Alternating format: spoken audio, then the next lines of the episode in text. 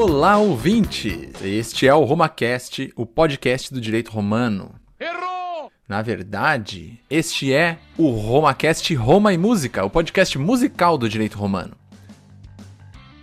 O RomaCast é um oferecimento de Cat Calçados e Esportes. Acesse o site cat.com.br e confira a enorme quantidade de produtos disponíveis. Entregas para todo o Brasil, visite também as lojas físicas no Rio Grande do Sul. E agora o momento alto jabá. Não deixe de seguir o nosso Instagram, arroba Direito Romano. Postar lá nos stories que está nos ouvindo, marcar a turminha aqui, que os, os arroba estão sempre na descrição do episódio. Tá? Dá cinco estrelinhas para quem escuta lá na iTunes Store, que é muito importante também. Joga o podcast lá para cima. Se quiser olhar no YouTube nossos vídeos que já tem lá, no futuro vão ter mais, mas já tem alguns. E era isto. Muito obrigado a todos que nos seguem, nos ouvem e dão aquele feedback topzera.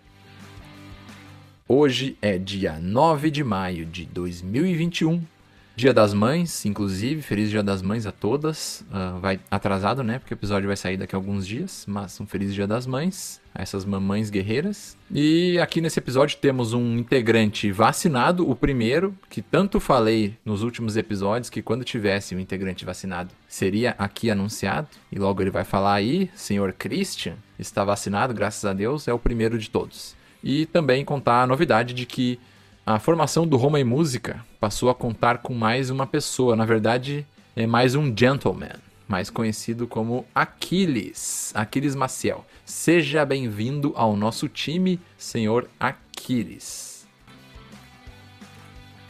Aqui é o Fernando Kaiser e eu gostaria de saber se a N está bem.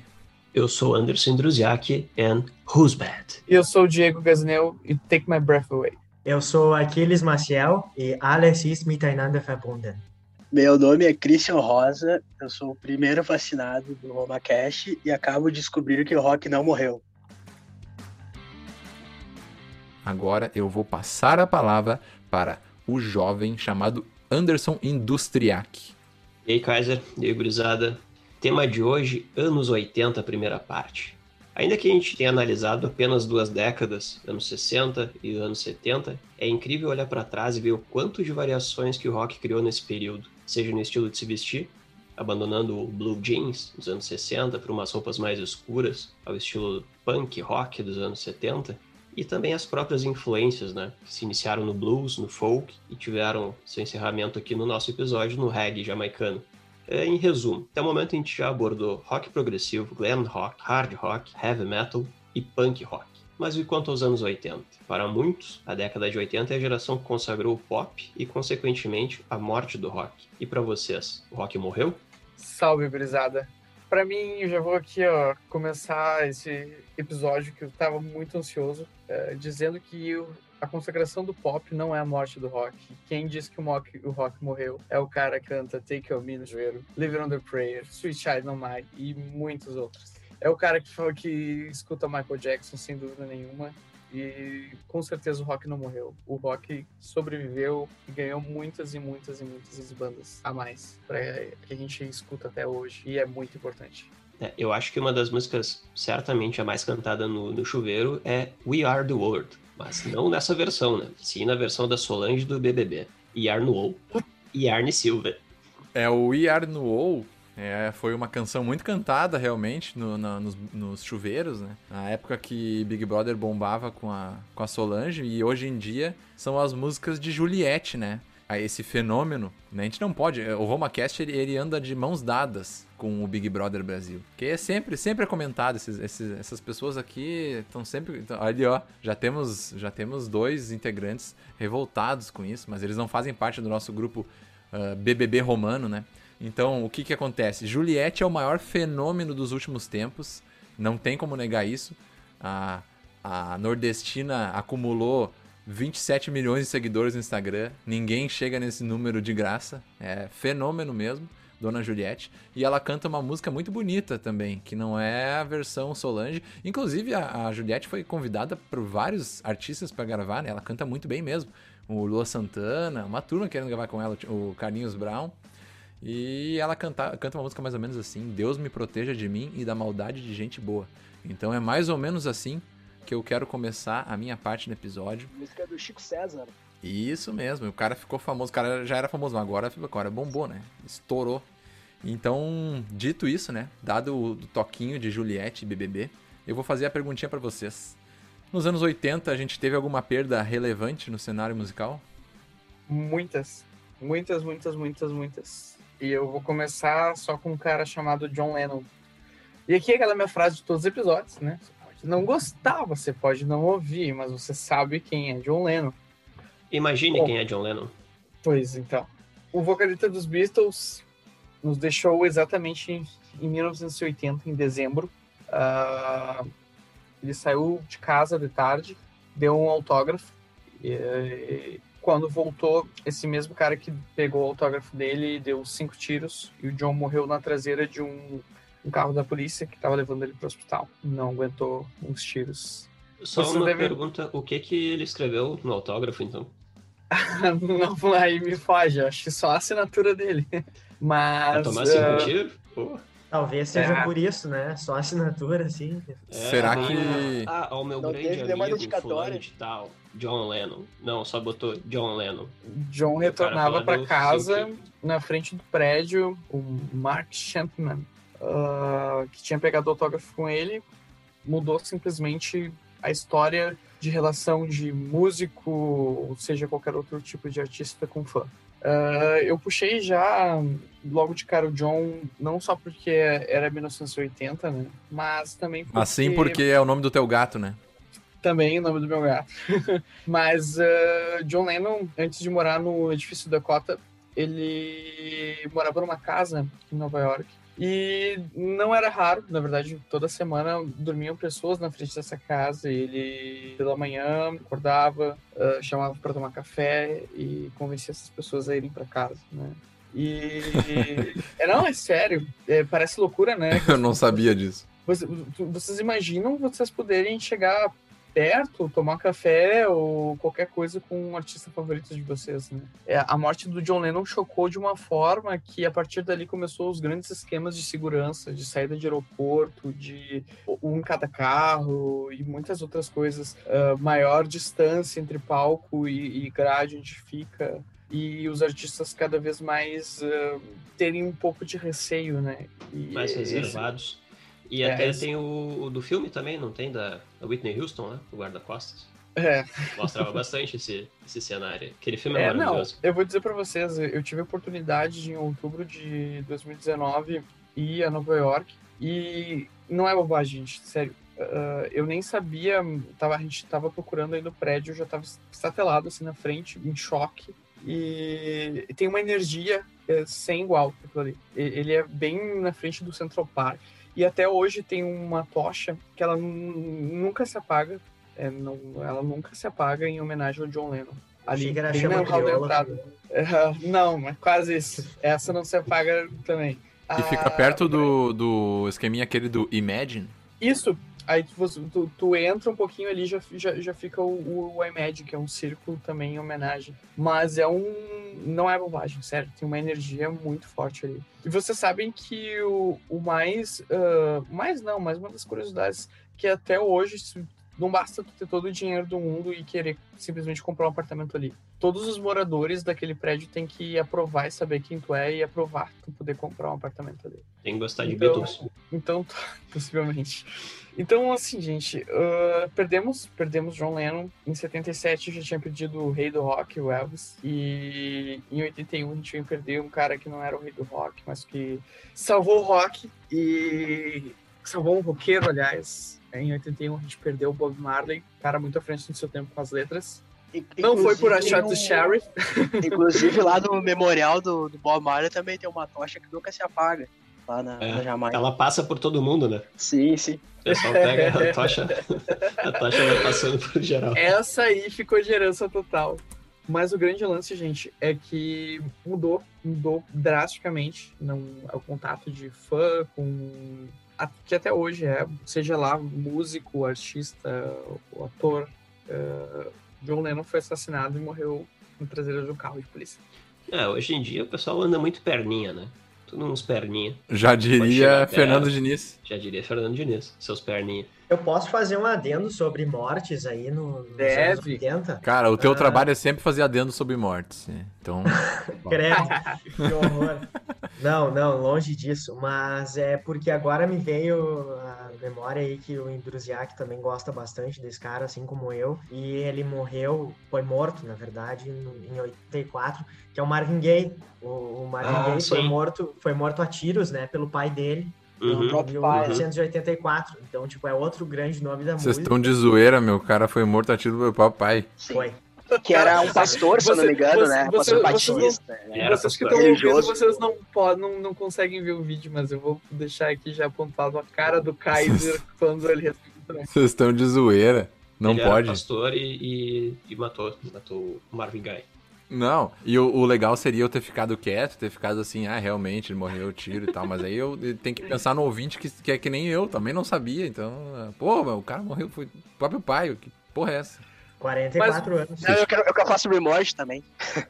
Não, é que teve. É que como vocês estão falando sobre morte, eu me lembrei de uma morte muito, muito catastrófica, assim, que ocorreu nos anos 80, que foi do Randy Rhoads, o nome dele, era o guitarrista da, do Ozzy, da banda do Ozzy, quando ele saiu depois do. Meu Deus, foi brutal. Isso, é, foi um acidente de, de avião, foi uma coisa absurda. Acho né? que, não, não, não, não foi. Acho que. Cara, eu, eu não quero mentir aqui, mas eu acho que um helicóptero caiu no ônibus deles, cara. Não, é, não, não, pelo que, eu, pelo, que eu, pelo que eu me lembro, que eu já li, não sei se é real também, às vezes tem muita, tem muita história, né, nesse, nesse tipo de morte, mas parece que ele se envolveu, guitarrista se envolveu com uma mulher que era casada com um piloto de avião, e ele quis dar um susto no... no Minha neles, Nossa Senhora. e, e deu um voo rasante com o avião pegou o e acabou ônibus, pegando cara. o ônibus. Pegou os ônibus dos lembro. caras. Aham. É, e ele tava no ônibus e morreu. Morreu. O baixista É. ficou super ferido e, e, inclusive, eu acho que saiu da banda depois. E afetou isso de Caceta. uma esse maneira. cara, e esse cara é um fenômeno. Ele, ele era muito, é, ele era muito bom esse guitarrista. Era um cara novo, acho que ele tinha 20 e poucos anos, alguma coisa assim. E foi uma baita de uma tragédia. Que Não doideira. tem, a, não tem a ver com rock, mas só para encerrar minha contribuição sobre morte, né? Nos anos 80, no Brasil, nós perdemos também a, o Vinícius de Moraes, e em 80, eu só não sei assim, a data certa, mas foi em 80, se foi antes ou depois do John Lennon, e a Elis Regina também, né? Uma grande voz da música nacional, reconhecida internacionalmente, e perdemos nos anos 80 também. Ah, eu encerro a minha colocação sobre mortes e até peço que a gente mude de assunto. Tem uma curiosidade aqui também que nós temos nos anos 80 também, e vamos chegar lá, o primeiro baterista a tocar com uma mão só, né? Por causa de um acidente, o baterista do Def Leppard, ele perde um Uma braço. mão. E ele. acidente de carro, eu acho. E ele. Os caras pensavam que ele tinha acabado e ele já tava, ele já tava no, no hospital planejando como ele ia fazer pra tocar com um braço. só. Bah, que doideira, bicho. O meu comentário. Treinou anos pra tocar com baixo só. O meu comentário só era que tu falou que no nesse prédio só podia morar quem, quem amava os Beatles, né? Então, só garotos como nós que amavam os Beatles e os Rolling Stones. Isso. Boa, Vocês podem notar que as Vai, piadas são. boa. Nós estamos afiados. Fazia Hoje, tempo que a gente não gravava. A gente tá vindo com, Hoje- com sede, né? Hoje, hoje, hoje tá bom. Mas Tá assim, bom, ó, nós estamos, nós estamos diante também da década que tem os dois CDs mais vendidos até hoje no mundo. É, só pera aí. Eu sei que a gente tá falando bastante de rock, mas é- a gente não pode deixar de comentar algo sobre o rei e a rainha do pop, né? Madonna e Michael E Jackson. Michael Jackson. Who's bad? Que, ah, que nomes, hein? Que nomes. Chegamos na década de 80 com, com, com os dois pés, né? Batendo na porta. E logo trazer essas, essa John Lennon, Madonna e Michael Jackson, vocês estão de sacanagem. Quero até, quero até saber se vocês querem que eu coloque algum sonzinho do, de algum deles aí, só pra dar um, só pra dar um clima. Ah, ali, a gente podia colocar uma da, da Madonna, então, porque a gente já começou Like o a episódio com o Virgin. Michael Like Jackson. a Virgin é um clássico. Like a Like a Virgin. Like a virgin.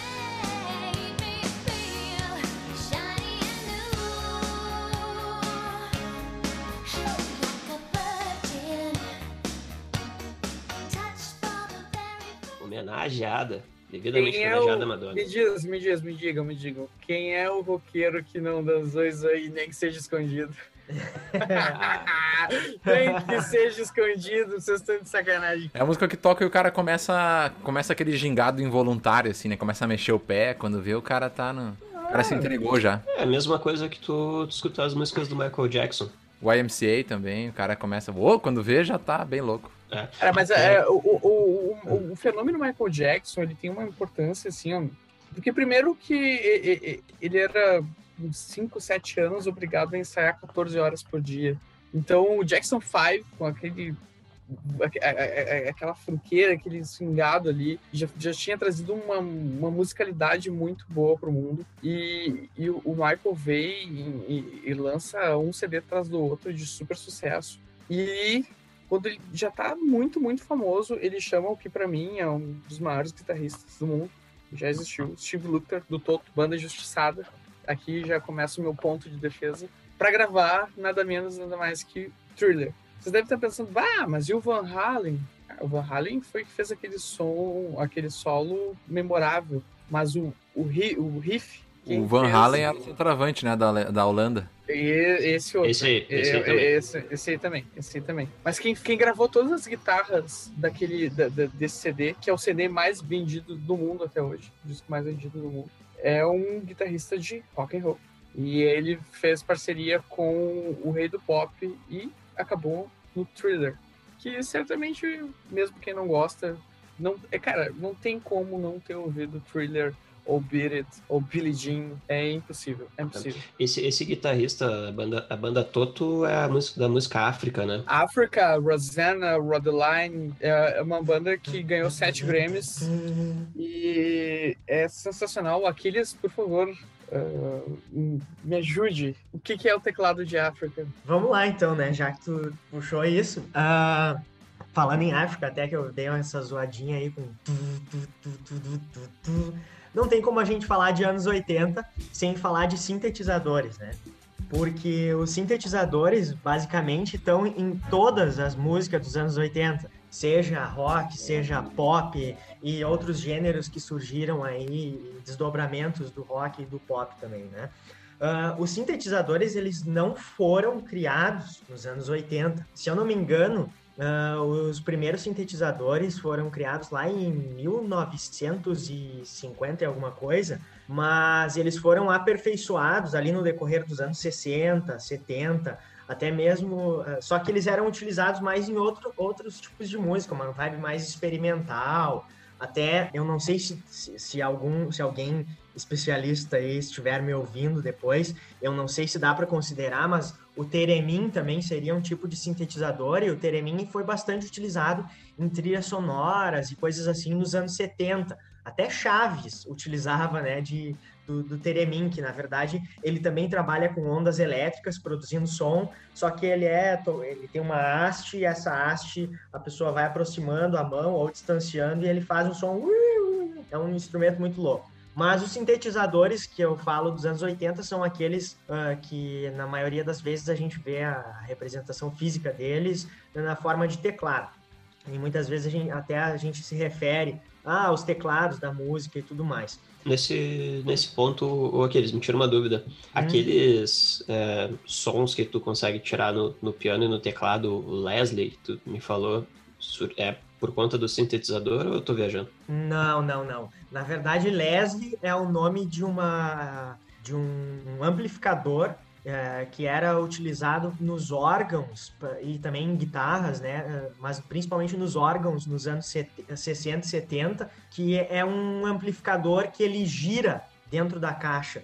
E ao girar, ele dá um efeito trêmulo, assim, um efeito diferente. Dá até para tu pisar num, num- Tem um pedal especial para ele, que é basicamente um acelerador. E, e aquilo ali que é o efeito Le- Leslie, que tem, tinha muito nos órgãos, órgãos que eram utilizados no rock aí nos anos 60, anos 70 e tudo mais. The Doors usavam sons de The órgão. Doors, The Doors usava pra caramba, e tantas outras bandas. Eu tenho uma assim. curiosidade rápida para trazer.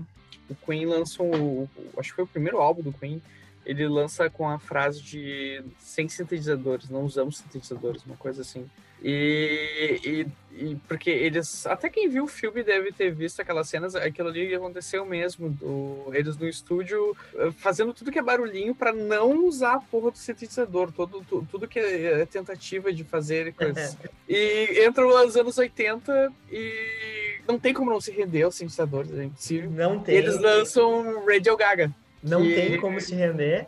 Se vocês, vocês, tão, vocês querem é... lembrar de, de, de, sintetizador aos ouvintes que, que, que ainda estão. Ah, o que, que é o sintetizador? Aquele início de Radio Gaga uh, e vem de uma banda que tentava não usar sintetizador e é, veio.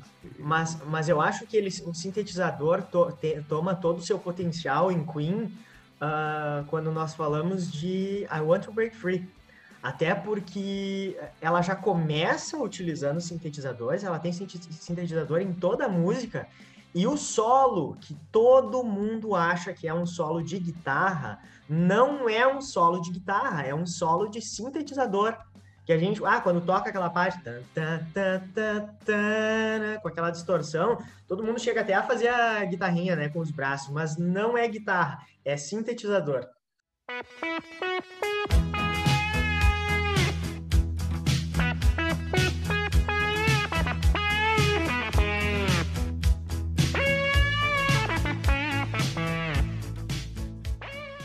Então, para ver como esse instrumento era importante para a música dos anos 80. A música dos anos 80 e todo o seu desenvolvimento não existiria sem o sintetizador. A Radio Gaga ah, também tem é sintetizador. Radio Gaga e I Want to Be Free. Então aí vai.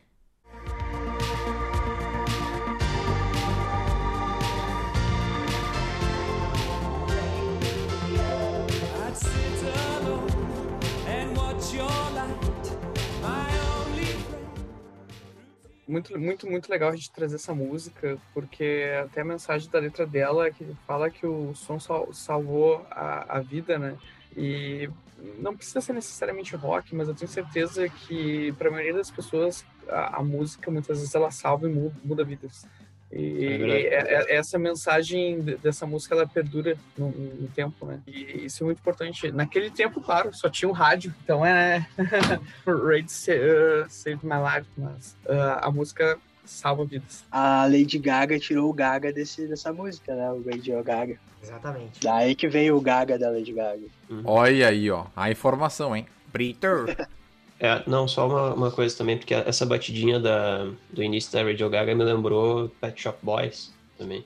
Eu já eu ia falar de Pet Shop Boys aqui na sequência, só ia ainda fazer menção a, a quem tiver curiosidade depois de conhecer alguns, porque né, assim, quando a gente fala sintetizador é uma gama muito extensa de, de, aparelhos, né? Tem aqueles com teclado, tem outros que é só com os, os negocinhos lá, os botãozinhos para girar e ajustar a frequência. Os analógicos, né? Ajustar a frequência elétrica, tem os digitais também, os de computador. Mas eu ia mencionar, assim, um que é a alma dos anos 80, que é o Yamaha DX7 ou DX7, o, o Holland Jupiter 8, e o Juno 106, que também é da Holland, que são assim sintetizadores muito utilizados nos anos 80 a gente está aqui falando das músicas, dos sintetizadores, e, mas depois, nesse episódio, a gente tem que trazer o divisor de águas, na minha humilde opinião, o divisor de águas dos anos 80 para a banda ficar super famosa, explodir na música. Tu não tinha como fazer isso só lançando um CD, tu tinha que fazer um clipe por causa da criação da MTV. Mas vamos chegar lá, vamos chegar lá. Sim. Aqueles que tu ia contar pra gente? Até agora, aproveitando isso que tu falaste aí sobre a questão do, dos videoclipes, né? Isso vem muito arraigado com, com a própria, o próprio espírito da época, o próprio zeitgeist dos anos 80, em que não era mais suficiente só uh, né, a, a, parte do áudio da música, e sim toda a questão visual, né? Porque uh, nos anos 80 tu não tu tem a música definindo uh, estilo musical, tem a música definindo moda, tu tem as coisas todas andando juntas, sabe? Filme, música, moda. Hollywood, uh, moda, tudo exato. começa a, a, a, se, a se misturar, a ter essa fusão e uma importância na outra. Né? Uh, Isso. uh, isso se pega a E- cultura dos desfiles terem shows juntos. uh, E- ou, a- ou as trilhas sonoras de, música de música. O primeiro, o- aliás, o primeiro CD, gente, você até vou, vou, vou atropelar um pouco, mas 1982 foi o primeiro CD no mundo do Billy Joel. E era um cara que fazia música para filme também. Tinha, tem Uhum. filme com, com, com música dele. E é, é a primeira revolução. Você não precisa daquele bolachão. Tu podia ter um- um- uma caixinha quadrada e botar ali. E, e ter uma qualidade musical. Ela vem de uma parceria também da Sony, mesma inventora do, do Walkman, do Discman posteriormente. Então, para vocês terem uma ideia do quanto dos anos 80 começa a uma revolução midiática da, da, da, da mídia visual e mídia física para ter para si para escutar a música consigo, não é? Sim, essas coisas traziam pra, muito para as pessoas um senso de, de aproximação do futuro, né? Estamos vivendo o futuro. Ah, e só voltando ali, né? já, já foi falado nos, nos Romacast de música sobre o rock psicodélico nos anos 60, né? Que assim, aquela coisa que marca a década, né? O rock psicodélico nos anos 60, a, disco music também nos anos 70, que não tem como fugir, né? O New Wave, praticamente, ele definiu os anos 80. Ah, e eu não digo o New Wave assim como um estilo isolado, mas o New, o New Wave e os desdobramentos do New Wave, né? E o New Wave ele é marcado por- pelo uso assim muito constante de teclado, ah, produções eletrônicas, de outros sons eletrônicos, ah, o estilo visual também no, no- bem característico, assim colorido no- nos vídeos, né? E agora, já que a gente está falando disso, para dar um exemplo de uma música marcante assim do New Wave, podia puxar o Pet Shop Boys aí que o, Zé aqui mencionou com Always on My Mind, que é uma música do Elvis cantada por Pet Shop Boys num estilo New Wave. Boa pedida. Seu pedido é uma ordem.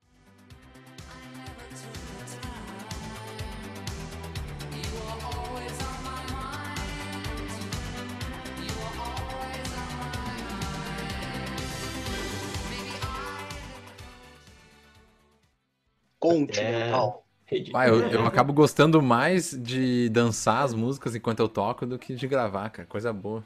O, o aqueles. Hum. Eu tava mencionando ali do, do visual, que deixou de ser só áudio e passou a ser muito mais visual. Uhum. E até pelo visual, como é, é, foi onde a gente foi apresentado as danças do Michael Jackson, né, cara? Certamente. É inacreditável. Certamente. A gente até tem uma história bem, bem interessante aqui pra contar, eu e o Kaiser, que é sobre do clipe da música do Smooth Criminal. Na verdade, não, não o clipe, mas sobre a letra da música, né, Kaiser? Puxa a história aí. Fazer uma menção honrosa ao Magro Lima, né? Que trouxe isso no Era Uma Vez no Oeste, o podcast que a gente, que a gente curte muito aqui e já mencionou ele várias vezes.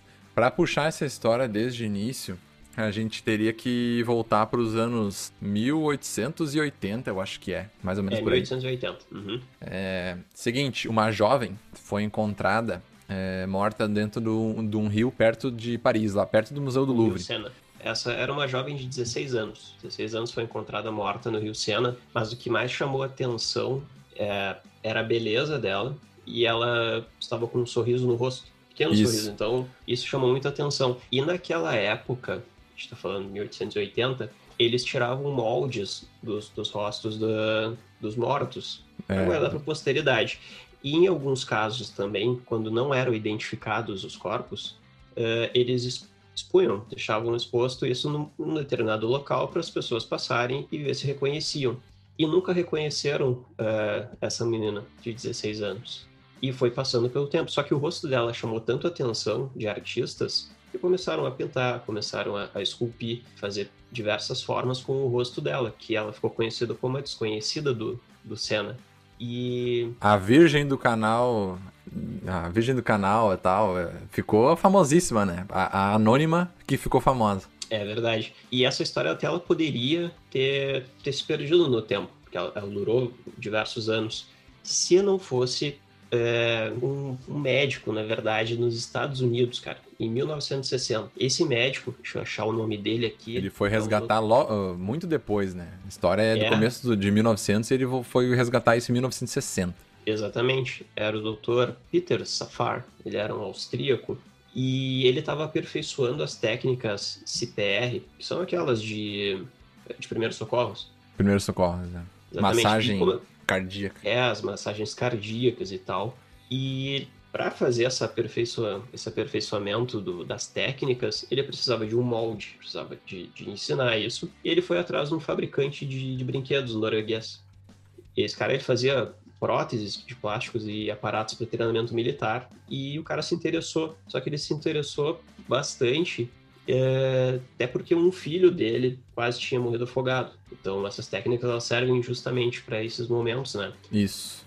E, e daí seguinte, esse cara recebeu, ele topou direto fazer esse, esse molde, fazer esse, esse boneco. Só que ele pensou, pô, se eu fizer um rosto masculino, vai ser meio intimidador para as pessoas. Ninguém vai querer fazer o respiração boca a boca, ou, enfim, o que se faz ali no CPR. E então ele foi atrás de um rosto feminino. E nessa busca do rosto feminino, ele achou o rosto da, da desconhecida do, do Senna. Tava junto numas máscaras, numa loja de, de fantasias. E aí bateu o olho, cara, é esse aqui. E aí tinha que, óbvio, tem que fazer um pouquinho, não com um sorrisinho, né, mas com a boca um pouco aberta, mas o rosto, o molde do rosto era esse. E o nome que ele deu ao manequim era Ressusci N. Ele criou essa manequim chamada Ressusciane, né? Que seria ressuscitando a N, né? um- uma mescla aí. Exatamente. E daí, sempre quando eles iam fazer as técnicas é, do CPR, eles questionavam, N, are you okay? Era, era o procedimento, né? Tu tinha que fazer ali as massagens e ficar perguntando pro, Isso. pra boneca, né? Are you okay? Annie, are you okay? E aí, né? O resto da história, basicamente,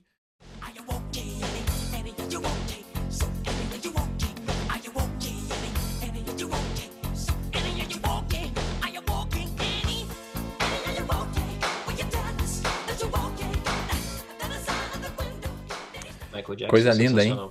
É. Cara, essa subida desse agudo dele aí, cara, e, e- e- e eu vou dizer pra, pra vocês, ó, não, na minha humilde opinião, não existiu nenhum artista tão completo quanto. Cantar do jeito que ele cantava, dançando do jeito que ele dançava. sim, sim. O rei do pop. Porque pra, pra, pra te eh, desenvolver técnica vocal, tu tem que eh, trabalhar muito com respiração e, e para dançar junto, manter a afinação dançando daquele jeito, cara. Sensacional. É. O, o tu tem uma curiosidade sobre o Michael Jackson também, não tem? É, é na verdade, o mundo conhece o, o disco mais vendido do mundo. E como se não bastasse tudo isso, ele. Michael simplesmente chama um, só um carinha chamado Paul McCartney para fazer uma parceria. E essa parceria, ela musicalmente, eu diria que é impossível dar errado, né? Porque Uma das maiores parcerias da história da música. da história da música. É, é, para vocês terem uma ideia, o Michael tava tão, tão, tão inspirado naquele tempo que lança Thriller, lança Bad, traz a parceria com o Paul McCartney. Ele começa uma parceria com o Fred Mercury, mas que ela acaba não saindo dos estúdios. Seria também, com- talvez, a maior Seria- dupla. Com certeza. Mas ah, com o Paul deu tão certo comercialmente que eles lançam Say e Girl or, Is Mine. E eles gravam o, o, o clipe pra MTV, bomba, bomba, bomba de um jeito total. E no meio das produções, no meio das ah, gravações, ah, o Paul comenta com o Michael que ah, o grande problema do início de todo cantor, né, acho que até hoje, quando tu assina um contrato com a gravadora, tu tem que ceder os direitos das tuas músicas, né? E, e que nelas estaria a fonte de muito dinheiro e, e de ter o seu próprio legado. Ah, vocês devem ter estranhado que, com o tamanho do sucesso dessa parceria, só se ouviu essas músicas e não.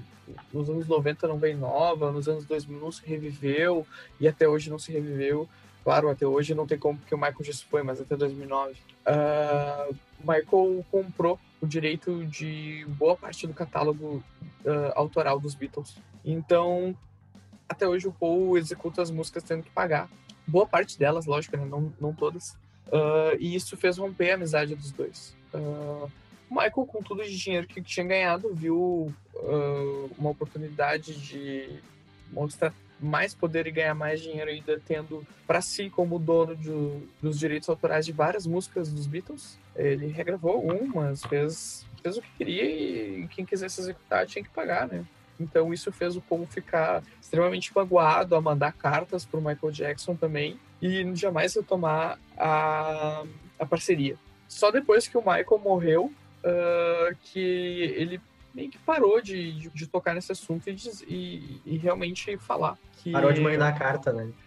Parou de mandar Hoje, carta. hoje E- se e- fosse hoje em dia, eles teriam trocado farpas no Twitter, né? Ele teria Isso. se bloqueado no WhatsApp. Parado de seguir. excluído do Instagram, parar de seguir. Mas ele falou, ele já deu declaração que foi então, um dos das maiores parcerias musicais que ele já teve na vida dele. É, só vai E ser, só vai ser encontrada agora pelo, por Juliette Lua Santana, né? Mais ou menos. Meu Deus do céu. Deus Fazendo do céu. essa comparação, gente, de, de internet, né? A internet dos anos 80 era a MTV, a MTV, digamos assim, pra música. Assim como a gente já trouxe no episódio que a gente falou algumas vezes sobre a MTV, sobre videoclipe. E em 1981 surgiu a MTV, um canal fechado, norte-americano. Eu E- estava ansioso isso. A primeira música que tocou no, no canal foi Video Kill the Radio Star. O vídeo matou o, o astro da, do rádio, algo assim, né? Uhum. mais ou menos isso. E a ideia era essa, que, que a- a- ia- seria trazido para os anos 80 a, a questão visual, não apenas a música, ah, trazer pro, pro, pro showbiz, né, fala, essa a questão do vídeo também misturado à música. Não necessariamente é o primeiro videoclipe. Digamos que esse, esse, esse clipe que, eh, que eu comentei, ele foi o primeiro produzido com o padrão que, que, que começou a se criar nos anos 80, de uma, de um- uma Sim. história, um roteiro e tal. Ah, nos anos 70 já tinha vídeos musicais, só que normalmente era o- as bandas tocando, alguma coisa assim, nada muito elaborado, assim. Era uma coisa mais, mais simples. E ah, a Grã- a Grã-Bretanha, que o pessoal da, da, da Inglaterra que costumava fazer isso. Indruzi? Ah, sim. Então, eu queria dizer que talvez a, a MTV tenha sido uma inspiração dos filmes do Roberto Carlos, né? O Roberto Carlos já fazia seus filmes a 200 por hora lá no- nos anos 70, com as trilhas, com as trilhas dele. Sim, o Teixeirinha também, né? Fazia. Fazia.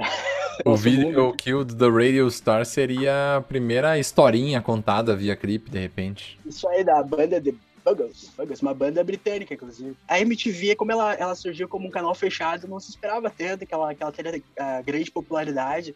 Só que, ah, como eu falei, a- as primeiras bandas que, que, que eram apresentadas na MTV eram as bandas britânicas.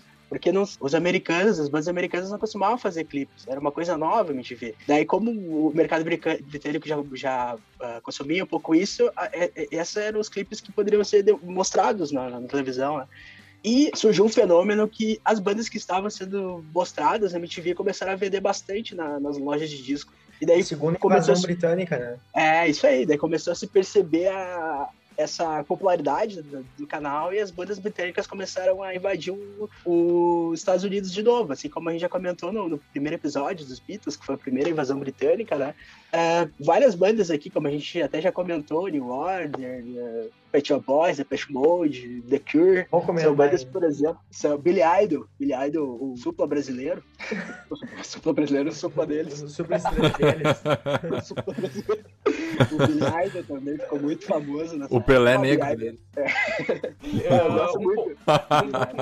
um um ponto muito relevante é que as pessoas não se dão conta o quanto a MTV ela, ela, ela criou, ela teve uma importância. Toda banda começou a, a gravar clipe. E isso faz com que os fãs tivessem uma. Por exemplo, nós aqui no Brasil, nós não tínhamos ah, tanto acesso a bandas internacionais. E começou a, a- a ter o visual daquilo, consequentemente, maneira de vestir e, e bem mais tarde também a MTV vem com o Unplu- o Unplugged MTV, MTV acústico, que Uma influência traz bastante, né? É porque muita também boa, tinha muito... muita coisa boa. É, tinha, tinha o costume de lançamento de singles, né? Sim, singles que, exato. que antecediam o álbum depois, então e eles já todos lançavam os singles tinham, e todos os singles tinham com, com, com um clipe, entendeu? A Uhum. música de trabalho que eles chamavam no Brasil. Primeira curiosidade, ó, a, a banda que deu início, a ideia, a ideia, não deu início, que deu a ideia do, do MTV acústico foi o Bon Jovi. Numa apresentação que eles foram fazer, Ah, Eles- não eles- me venha, não me venha Pode- puxar a brasa pode, pro teu lado. podem, podem jogar no Wikipedia. Podem jogar no Wikipedia. Não me Ah, venha. Pode jogar no Wikipedia. E foi, foi boa sacada. eu não sei qual dos produtores que viu, que eles foram receber um. um- tocar num desses ah, Musical Wars aí, que diversos ah, premiação que a, que a MTV criou. Isso foi bom porque a MTV fez. As, ah, criou prêmios também e as bandas iam lá, recebiam pelos clipes e tudo mais. E o cara teve a grande sacada de. Porque foi o John e o Rich tocaram Live on the Player, Born to, Born to Be My Baby, One Their Life.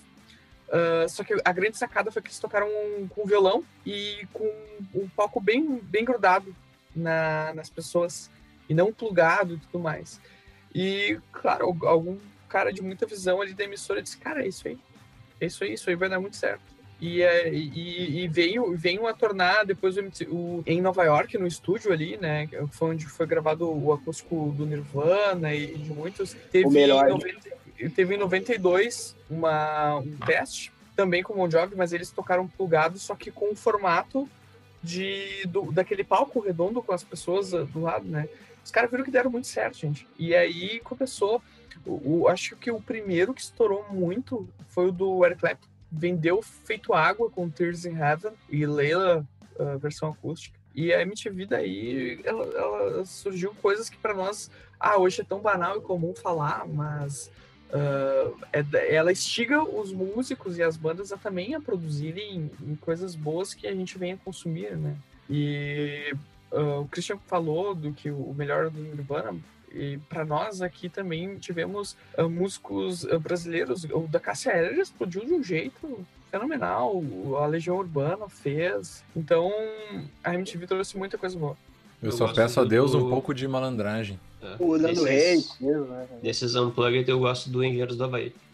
Charlie Brown. anos 80. Uma banda Ah, o do Charlie Brown é 80. sensacional. Mas o que eu queria não, não fazer, deixar o tempo passar muito disso, é que então a MTV começou e os clipes começaram de verdade mais ou menos assim.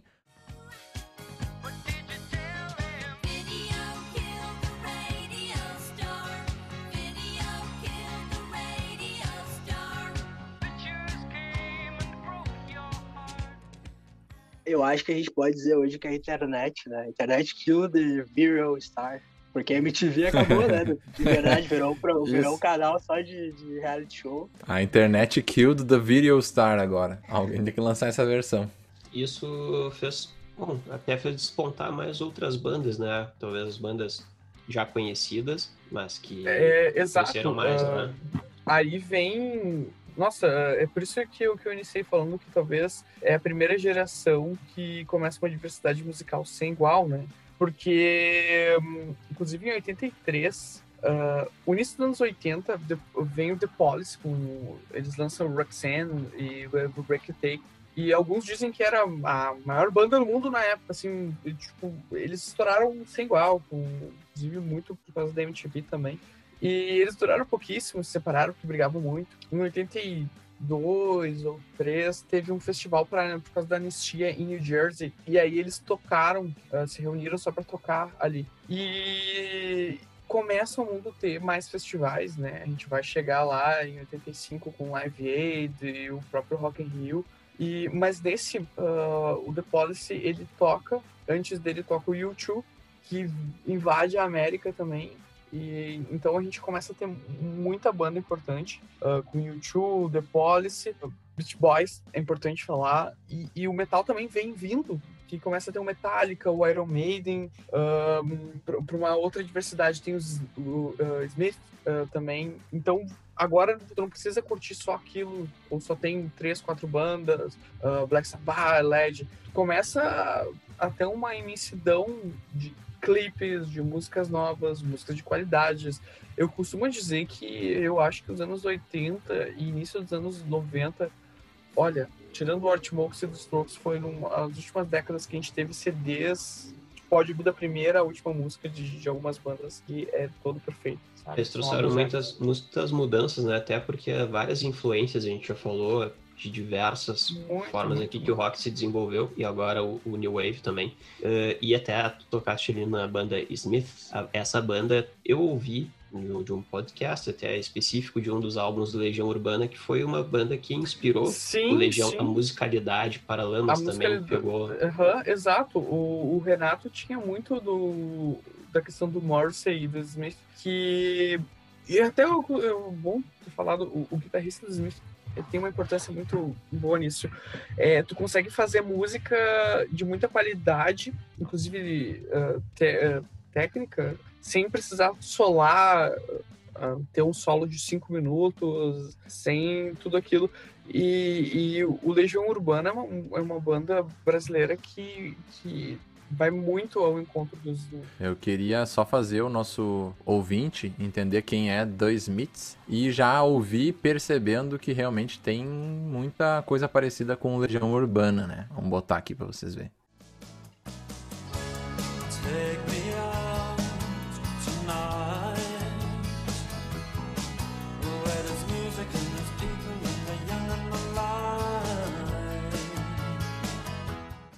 Tem uma curiosidade bem interessante que eu me lembrei agora, vocês falando de banda brasileira. Eu descobri que tem uma música do, do Paralamas que rolou uma versão, é mais ou menos uma versão da música do Paralamas do, pelo Talking Heads. É, é a primeira vez que eu ouvi essa música, não, eu conheço essa música, isso aqui é um plágio. Daí eu fui pesquisar e descobri. O nome da música é Flowers, do Talking Heads, que é uma. é, usa o- os riffs parecidos com Alagados, do Alagados, Strange tal, do, do Paralamas. Quem quiser ter curiosidade de ouvir as músicas. Teve bastante coisa assim, inclusive algumas eram plágio descarado, outras eram citações mesmo, no sentido de É, prestar um. é uma homenagem, né? O, É, exato. o Rod Não, o Stewart caso- meteu, meteu um plágio descarado do Jorge Ben. É. na Taj Mahal, se não me engano. é Esse é o plágio, acho um dos É, plágios mais famosos. clássico, É um dos é plágios mais famosos. Pela princesa Nilma Galô.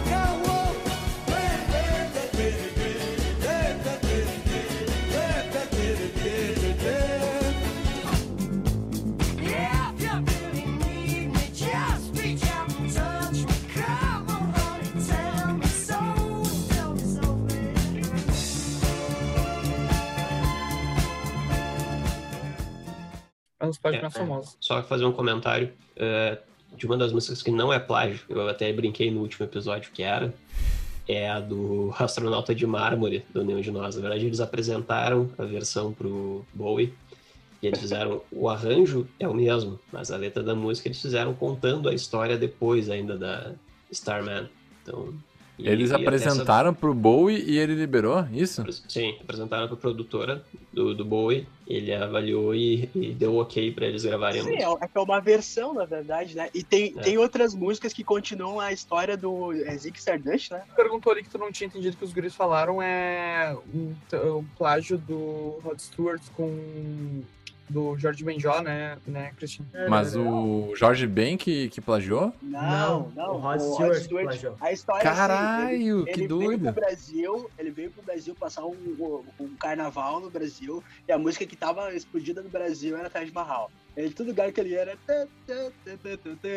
Daí ele chegou lá, meteu o som. Que Ah, vou doideira, fazer, bicho. aqui- vou fazer com esse som aqui que ninguém vai saber. Sem noção total. Que Depois doideira, cara. Não, eu- Pá, eu eu sempre adorei Taj Mahal, adoro essa o música Jorge aí. Ben- o Jorge bem processou, ele- ele- eu acho que eu não sei o que, que- como é que ficou a questão processual, mas eu sei que o Jorge bem process- processou ele. e, Ele ganhou. Ele ganhou, aham. ele ganhou. da música Taj Mahal tem muita influência de, de batida africana, matriz africana no início, com esses atabaques, e a própria cuica, né, fazendo a marcação. Cuíca é um muito. instrumento, cuíca é um instrumento sensacional, né? Eu já só vou só dar uma pincelada aqui. A gente está falando de anos 80, né? Nos anos 80 surge o, o Jumpman, que depois vira o nosso famoso Mario, né? O Super Mario. E a trilha sonora de Mario, principalmente a partir do Nintendo 64, é cheia de cuíca. Tem muita cuíca na trilha sonora de Mario. Vocês prestem atenção um dia nisso, vocês vão ver. Ah, é legal tu tocar nesse assunto porque os anos 80 ele traz também isso, né? Ele começa a ter muita música direcionada à trilha sonora de games, porque começa a vir a importância dos videogames. Isso vai cada vez mais, mais, aí os anos 90 vem. E... Vem com, vem com tudo chegando com Zelda, né? Que é o, o auge. É, é, todas. o, o Ze- Zelda Ocarina of Time é o auge musical revolucionário, não tem como negar. Mas Cara, eu nunca A vou gente chegar tem lá três. ainda. A gente tem três Zeldas maníacos nesse episódio, então não teria como não, não chamar não Zelda. citar, né? Mas eu queria que o hum, finalizasse, ou que eles finalizassem ali, aqueles que ter contado do New Order. É é que, já que vocês falaram várias vezes aí a- sobre New Order e tal, mas a, a gente não, não falou propriamente dessas bandas aqui anteriormente, né? A gente pode ter falado na- nas conversas iniciais.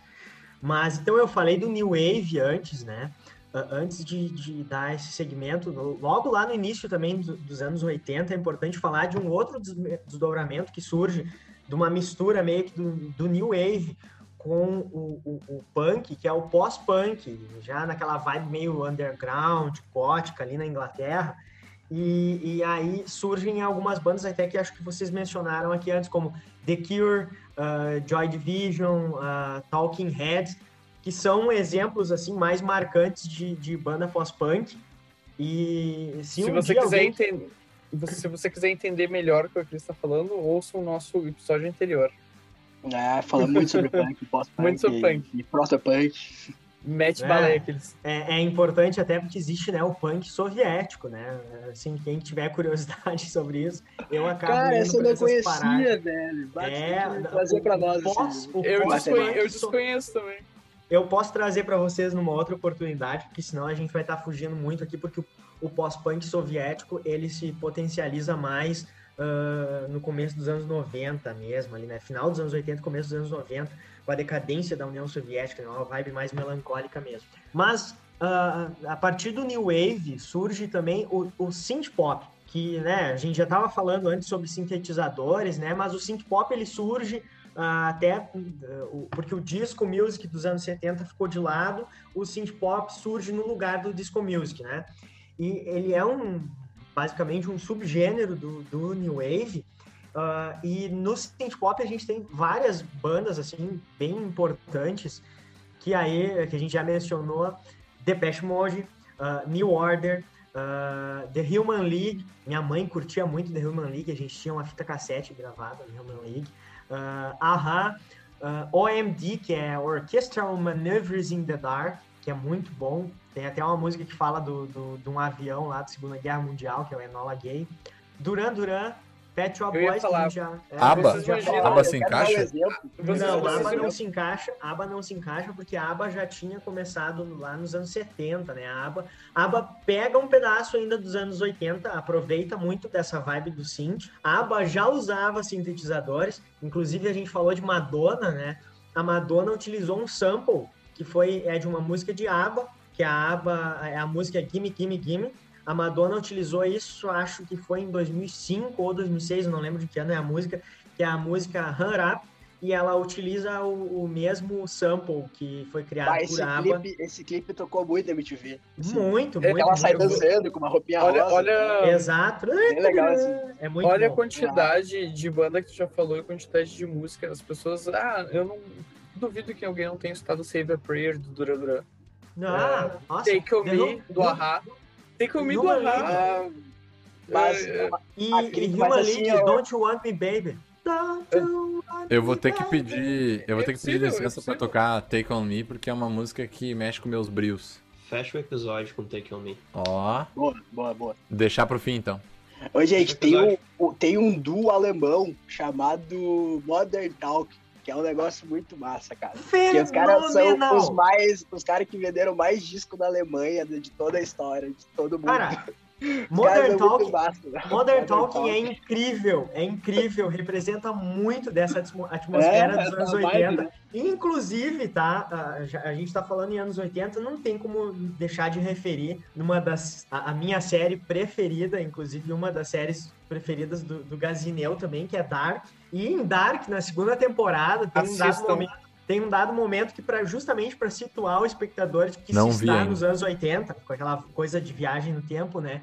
Que se está nos, anos- nos anos 80, na parada de ônibus tem um cartaz de um show de Modern Talking, né? Que é, então, a gente tá. É uma Dark série está alemã. Na Alemanha, e Aham. Modern Talking é uma dupla alemã, né? E falando em alemão também, eu falei de synth pop, não dá para deixar de mencionar ah, o Kraftwerk, que era um grupo alemão que utilizou basicamente só de, de sintetizador e, e eles são assim uma influência muito, muito, muito, muito importante para a música eletrônica e todos os desdobramentos da música eletrônica posteriormente. E vocês veem como o, filme, o o rock grande negócio- colide, né?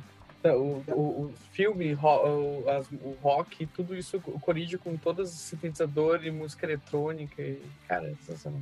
Que tu fala, Só, pra dar um- uma pinceladinha ali, tu falou naquela. Eu não, eu não sei nem pronunciar a banda ali, ó. Aqueles. Fala o nome da banda de novo, né? o, o, o trio alemão ali, aquele. O. Isso aí. Essa banda aí, é no filme, o grande, o grande Lebowski, os caras fizeram uma, uma paródia dessa banda, assim, dos, dos três alemão que eles são o criminoso do filme. É muito errado isso. Fica a dica. Grande É, Lebowski. é muito, é muito bom, né? É muito bom. E agora, para puxar o, o synth pop, o new, eh, new wave, né? Pra gente não, não ficar pensando também que isso só, tá, só tava se desenvolvendo lá fora, essa coisa do, do synth aí, né? Ah, a gente teve também exemplos de, de, de new wave, de synth pop aqui no Brasil. E um exemplo assim marcante disso, que dá para se dizer que já começa com uma com um synth, ah, é Menina Veneno do Hit. E até seria legal se, se o Kaiser colocasse para tocar, para vocês perceberem a musicalidade do sintetizador em Menina Veneno, que é um exemplo do synth pop aí, do, do, do New Wave no Brasil. Pode deixar pra mim que já tá no, no- na ponta do toca-fitas aqui.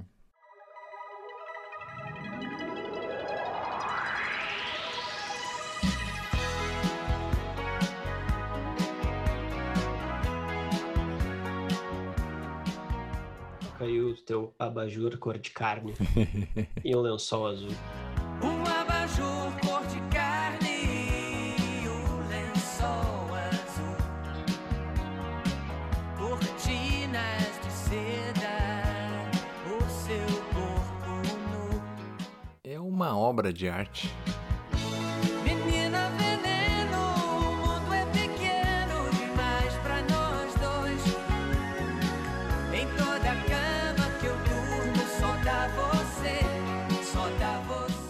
Que espetáculo, hein, gente? É um belo Lembrando exemplo de o- Abajur o é cor de né? carne.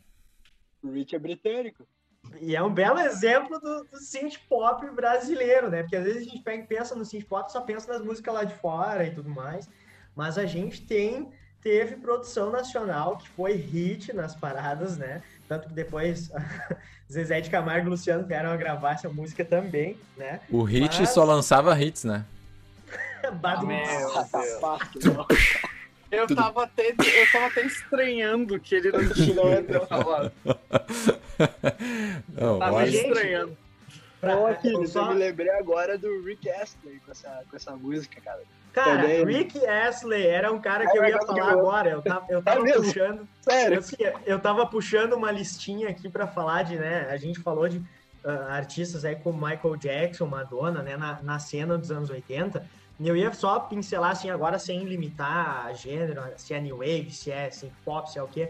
Mas assim, mencionar vários artistas e eu ia mencionar o, o Rick Astley, né? Que tem uns ritmos muito bons, muito dançantes para se dançar, principalmente com um terno largo, né? Ah, a gente tem Cyndi Lauper, Tina Turner, Kylie Minogue, George Michael. George Michael. George tem Michael é muito importante. George, George Michael, Michael é tem, bom. tem a minha música preferida, é uma música que, inclusive, assim, quem, quem me conhece, olha pra mim e lembra da música, tá? É, é Careless Whisper, que eu amo essa música de, de paixão.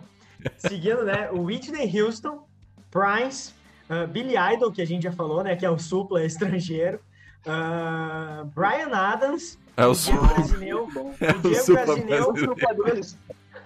o Diego Gazineu adora colocar Brian Adams quando eu entro no carro, né? É, o cara é safado. Aquela mãozinha na coxa. Aquela mãozinha na coxa e Brian Adams. É, Roxette, ô, Aquiles, tu não falou da Bonnie Tyler. Bonnie Tyler, Bonnie assim, Tyler, cara. Bonnie Rock. Tyler. Ah, foi, inclusive, o clipe foi a um fenômeno na MTV. Qual foi a Ah, música. Qual foi a música Enduruzi que tu. Que, tu, que, o, que o Gazineu colocou quando tu entrou no carro aquela vez? More Than Words do Extreme. More Than Words. Perfeito. Primeira Perfeito. vez que eu peguei carona, ele entrei no carro, ligou o rádio, tava tocando More Than Words. E aí ele virou e olhou no fundo dos teus olhos, né? Ah, a primeira vez que eu tava saindo com ele, cara, a gente foi tomar cerveja no bar, entrei no carro, ele toca More Than Words. Agora vamos então, né? É, não peguem carona com. é, inclusive, tem ótimas histórias de carona com Gazineu aí que a gente pode contar nos próximos Home Música, né? Já nesse clima mais de, de. Cara, a gente tá. Eu tô dando muita risada aqui, até eu deixo no mudo quando eu vou dar risada, porque. Porque senão eu vou bagunçar o programa. Mas eu queria perguntar pra vocês todos agora, assim. é, considerações finais sobre esse episódio, sobre anos 80 e essa lavagem toda que a gente Eu- fez por tudo. eu tenho o dever aqui de trazer também que a gente falou daquela- da- do, do eletrônico, do- dessa invasão toda de bandas começarem a vir fortes, o True, The Policy, e tem muitas ramificações diferentes, o Metallica, o Iron Maiden.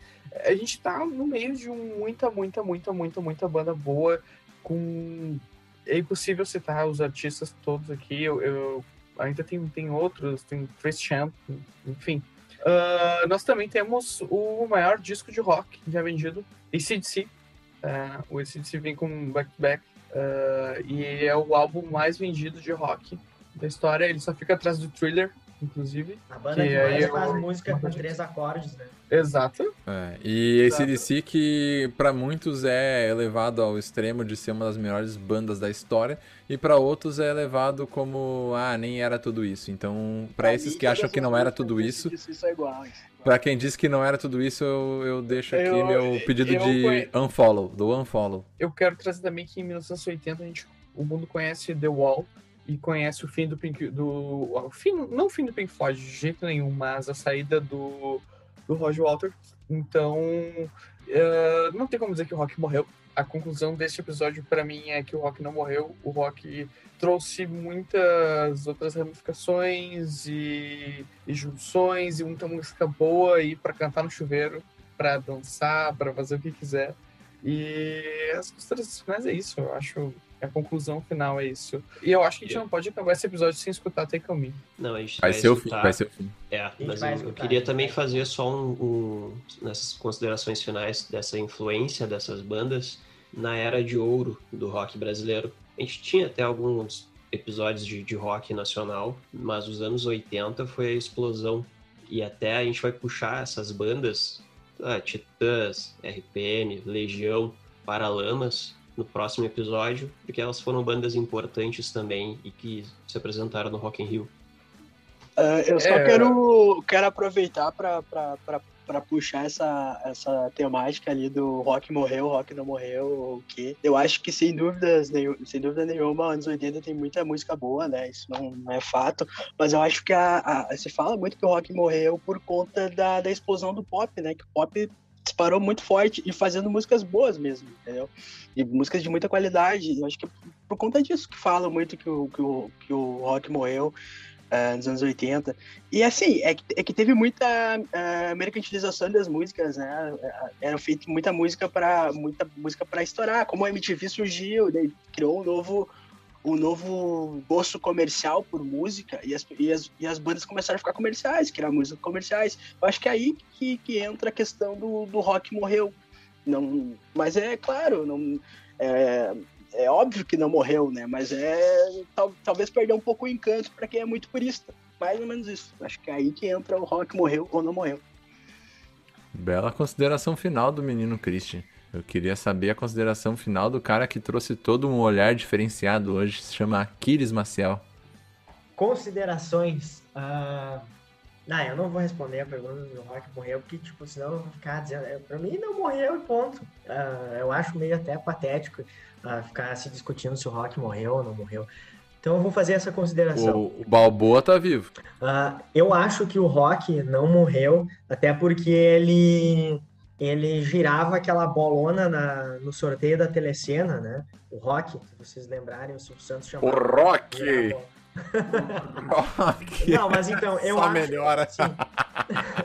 Particularmente. Deus inclusive, eu acho que o rock morreu. Esse, meu Deus do céu, Sério? esse, esse é o ponto que o Eu considero uma, uma discussão assim meio que improdutiva, né? Ficar discutindo se o rock morreu ou não morreu. Até porque a gente viu que muita dessa sonoridade aí dos anos 80, ah, que a gente referiu aqui bem, bem en passant, é, é, ela tem raízes no, no rock e desdobramentos aí por causa do rock. O próprio uso dos sintetizadores ele é uma pode ser considerado como uma evolução da utilização dos órgãos, do piano, do Fender Rhodes, do, do, do Wurlitzer, que eram pianos elétricos utilizados muito nos anos 60 e 70.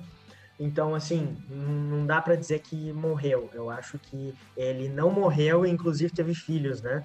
Que são é, esses outros gêneros aí surgidos nessa década. Tipo, tipo Elvis. Não, mas o Elvis morreu. Não, tu que pensa? O Elvis não morreu. É, virou garçom. Não, ele voltou pra casa. Tá na Argentina. Ele com o Hitler estão tomando um chá a essas horas. Uma, uma última banda que eu não referi ali agora, e só gostaria de referi-la agora na, na finaleira aqui, já que a gente falou de Dark também aí, né? É uh, Tears for Fears. Ouçam Tears for Fears, que o som dos caras é muito bom. Inclusive, eles deram, eh, acho que o menino Christian citará um filme muito importante aí dos anos 80. Tem uma música que a música no filme não é cantada por eles, mas a música é deles, que é Mad World. que Depois foi, foi feita uma outra versão lá que faz parte da, da, da trilha sonora do filme. Perfeito. Então, já que tu tá dizendo para. É, tá dando isso como dica, né? Eu vou abrir aqui o, o espaço para as dicas de final de programa. E aí o Take On Me vai vir depois das dicas, na- na- bem no fim mesmo. Bom, eu inicio, inicio com a dica, já que o Aquiles mencionou a, a dica que eu darei, né? Que é o filme Doni Darko. Inclusive, é, vocês comentaram sobre o Dark, né? A série Dark. Eu já li que a série é meio baseada no filme, né? Ou tem elementos do filme, não sei se é Tem bem baseado. influências. Sei, é, tem influências. influências, elementos, não sei, independente. Bom, a minha dica é o Doni Darko, que é um filme de 2001, que é, é, não é um filme dos anos 80, mas é um filme que se passa nos anos 80, e a ambientação do filme é muito boa, é, re- retrata muito legal, e, e ele tem uma pegada meio melancólica, assim, no, no filme, e pega muito dessa trilha sonora de, das, bandas das bandas pós-punk, que o Aquiles comentou antes, Ah, por exemplo, This, for Fears, que é uma, uma das bandas que. Uma das músicas da banda que tá no- na, na trilha sonora, mas não necessariamente eles cantando, né? Se não me engano, não. Mas acho que tem outra, outras músicas que. Uma música do This for Fears igual, não me lembro qual, mas que tá na, na trilha do filme. Independente, a, a- a minha dica é esse filme. Tem uma história bem complexa, assim, pra quem gosta de filmes que, que brincam com a ideia de, de viagem no tempo. É um filme bem complexo, bem legal de assistir. Eu já assisti umas três vezes, até pra, pra entender, porque tu termina uma vez, o que, que é isso? Depois tu assiste de novo, ah, entendi agora uma parte. Daí, terceira vez, tá, agora entendi tudo. Acho que se eu assistir a quarta, eu vou, vou pegar outras coisas que eu não peguei. Independente. Minha outra dica, hoje eu vou dar duas dicas, é o jogo GTA Vice City. Eu já dei, eu já dei dica nos anos 70, se não me engano, de um jogo que tem uma ambientação legal, assim, pra- nos anos 60, pra pegar uma vibe da época. Eu vou dar de novo é, esse jogo GTA Vice City, que é de 2002, se eu não me engano. Jogo de 2002, jogo antigo já. Então, é um jogo velho, bem acessível. cara. É um jogo bem acessível já, a pessoa pode baixar no celular, tem na, na, na Play Store do celular, acho que tu consegue jogar.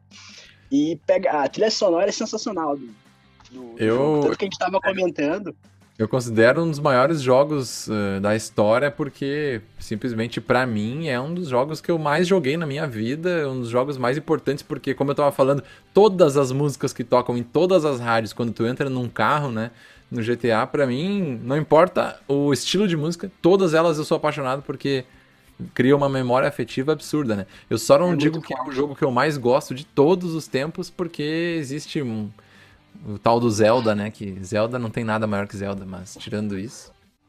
E assim, a ambientação do jogo é- usa elementos muito legais do- do- dos anos 80, como a série Baywatch. Baywatch, né? Série... Não, vai Miami Vice. Miami série. Vice, isso. Que é a minha dica. E, e um, uma- um outro filme aí que vai ficar a dica, também foi, foi inspirado, muito inspirado nesse jogo. O personagem principal foi inspirado num, num, num- no personagem principal de um filme famoso, filme dos anos 80, aí, que também tá na dica do amigo. Isso, não vai roubar a dica dos outros aí. Vou deixar o teu, aquele já que segue a mesma pegada. Dá a tua dica aí. Então, seguindo a mesma pegada, como tu disseste aí, Casa, eu também vou, vou tomar a liberdade de dar duas dicas aí. Ah, a minha primeira dica é uma série dos anos 80 que claramente foi influência para o GTA Vice City, que é Miami Vice. Miami Vice tem até inclusive uma, uma música tema muito icônica aí, feita em sintetizadores para variar, mas é uma série policial dos anos 80 que é muito boa, muito boa e tem toda essa vibe aí passada no, no GTA Vice City. Até eu acho que o próprio nome tem alguma coisa a ver, né? Esse Vice aí. eu Sim, Não, cheguei a Vice. pesquisar nada. Vai e a segunda dica, já- já que eu falei durante o episódio, né?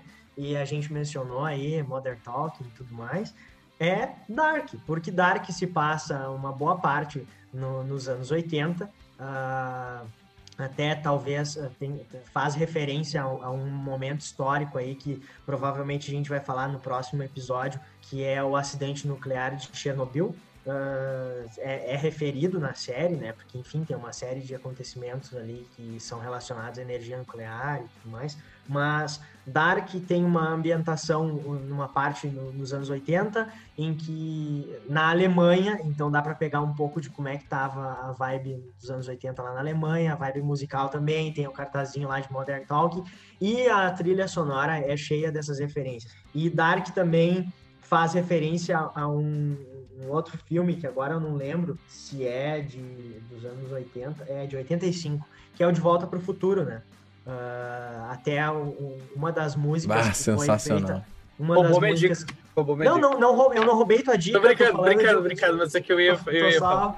É, é bom que as nossas dicas estão se comunicando, né? Aqui, pelo menos pra mim, vocês estão aparecendo num triângulo, é tipo Cara. Dark, né? A triqueta. Então tá. Alles ist miteinander verbunden. E é com essa frase que eu encerro a minha, a minha dica. Cara, De Volta pro Futuro, pra mim, é, são filmes, é uma trilogia que pode estar pode tá tocando a qualquer momento na TV. Posso, eu posso olhar quantas vezes. Eu nunca vou cansar. É sensacional. De Volta pro Futuro. É épico. É, eu vou falar então na mesma pegada do Aquiles e do, e do Christian, só seguindo, que é o filme, né? Também, talvez a maior inspiração do jogo GTA Vice City, que se chama Scarface. Quem não viu ainda deve ver, porque é um filme absurdamente icônico e, e referência para vários outros filmes que vieram depois. Ele é de 1983, então mais ou menos o início ainda da década de 80.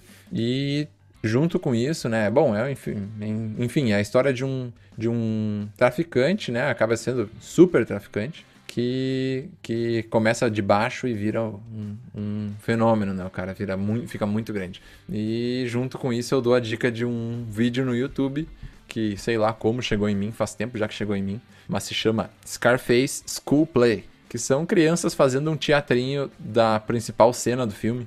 Vou botar o link aí na descrição do episódio, mas é sensacional as criancinhas imitando e fazendo o teatrinho do, do filme. É de. Quem viu o filme, primeiro tem que ver o filme pra entender, né? Se tu vê o vídeo sem ver o filme, tu não vai entender muito bem. Mas se tu vê o filme e olhar o vídeo depois, tu dá muita risada, é muito fofo. As criancinhas ali imitando, imitando os personagens principais do, do Scarface. Eu não imagino como pode ser fofo um Say Hello to My Little Friend. Tá, tá, tá, tá, tá, tá. Say hello to my little friend. Ele tá com uma pistolinha, uma, uma metralhadorazinha de brinquedo. E eles. E no lugar da cocaína, eles colocam um monte de pipoca. É, cara, sensacional. sensacional. Aproveitar, como a gente está fazendo essa, essa série do RomaCast Home Música, tem um podcast que é muito interessante também, que é o Discoteca Básica, é do Ricardo Alexandre. E ao contrário do que a gente faz aqui no, no Home que a gente pega uma década inteira e, e pincela alguns pontos que foram mais interessantes, é, ele pega um disco, um disco, e ele destrincha esse disco. Pega as influências, é, como que era a banda.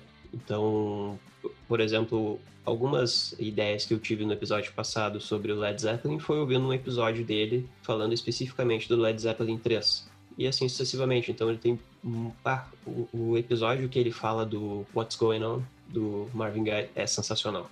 Baita mesmo. dica, baita dica, sem dúvida. Nós vamos marcar, ele deve ter o Instagram, né? Vamos marcar ele no- nos nossos comentários no, no- no Instagram lá que a Renatinha tá fazendo, bonitinho, com as dicas. Aí vamos ver se ele escuta aí essa parte que tu deu essa dica aí. Muito massa. Gazineu, tá contigo agora, pra finalizar as dicas do episódio.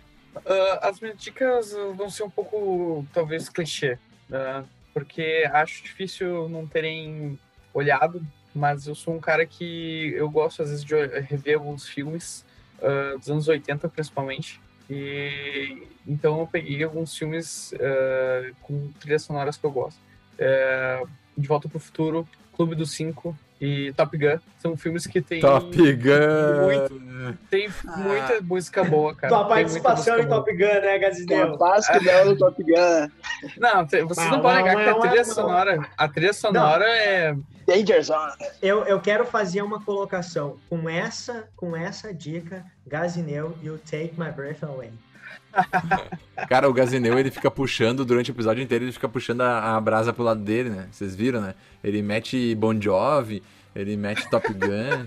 Como é que não, pode? não, não, não. São, são filmes com trilhas sonoras muito, muito, muito importantes e muito boas. Uh, são filmes que podem parecer clichê, mas, cara, De Volta pro Futuro, Top Gun, Clube dos Cinco, o Dirty Dance também. uh, tem eh, vários desses filmes dos anos 80 são repletos de músicas muito boas. Essa é a minha dica. Além de, uh, eu, se me permite, Fernando, uh, eu vou colocar a dica em cima da dica do Aquiles. Assistam Dark. Toca.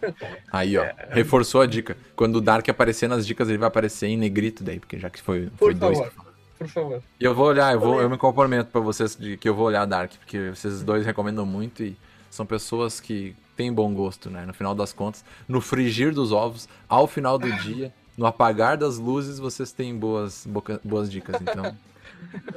Tudo bem, então podemos ir para Take On Me, vocês me autorizam? Por favor. Então tá, vai ser um belo final, né? Vai ser, vamos terminar dançando aí, né? Terminar no- na vibe. O bom é que não tem baixista pra errar. É. Partiu então. Com vocês, Take On Me, da banda A-Ha.